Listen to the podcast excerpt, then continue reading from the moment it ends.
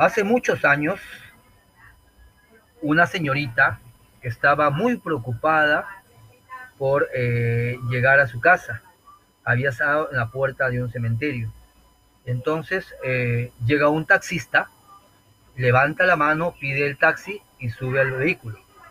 En el camino hacia su casa, el chofer le conversaba a la chica y le decía, ¿cómo te llamas? Ah, me llamo María Pérez. ¿Y, ¿y qué hacía el cementerio? Yo visitaba a mi abuelita. Perfecto. Entonces llegaron al destino y lo dejó a María Pérez, era una chica muy hermosa, en la puerta tal de tal casa.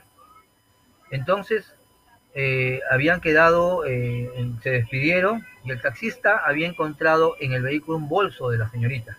Ya cuando se despidió, volvió nuevamente a la casa donde había dejado al pasajero y tocó la puerta. Salió una abuelita, le dijo, señora, busco a María Pérez. No, señor, María Pérez, ¿está segura? Sí, estoy seguro. Acaba de tomar el taxi. No, señor, María Pérez hace cinco años que ha muerto.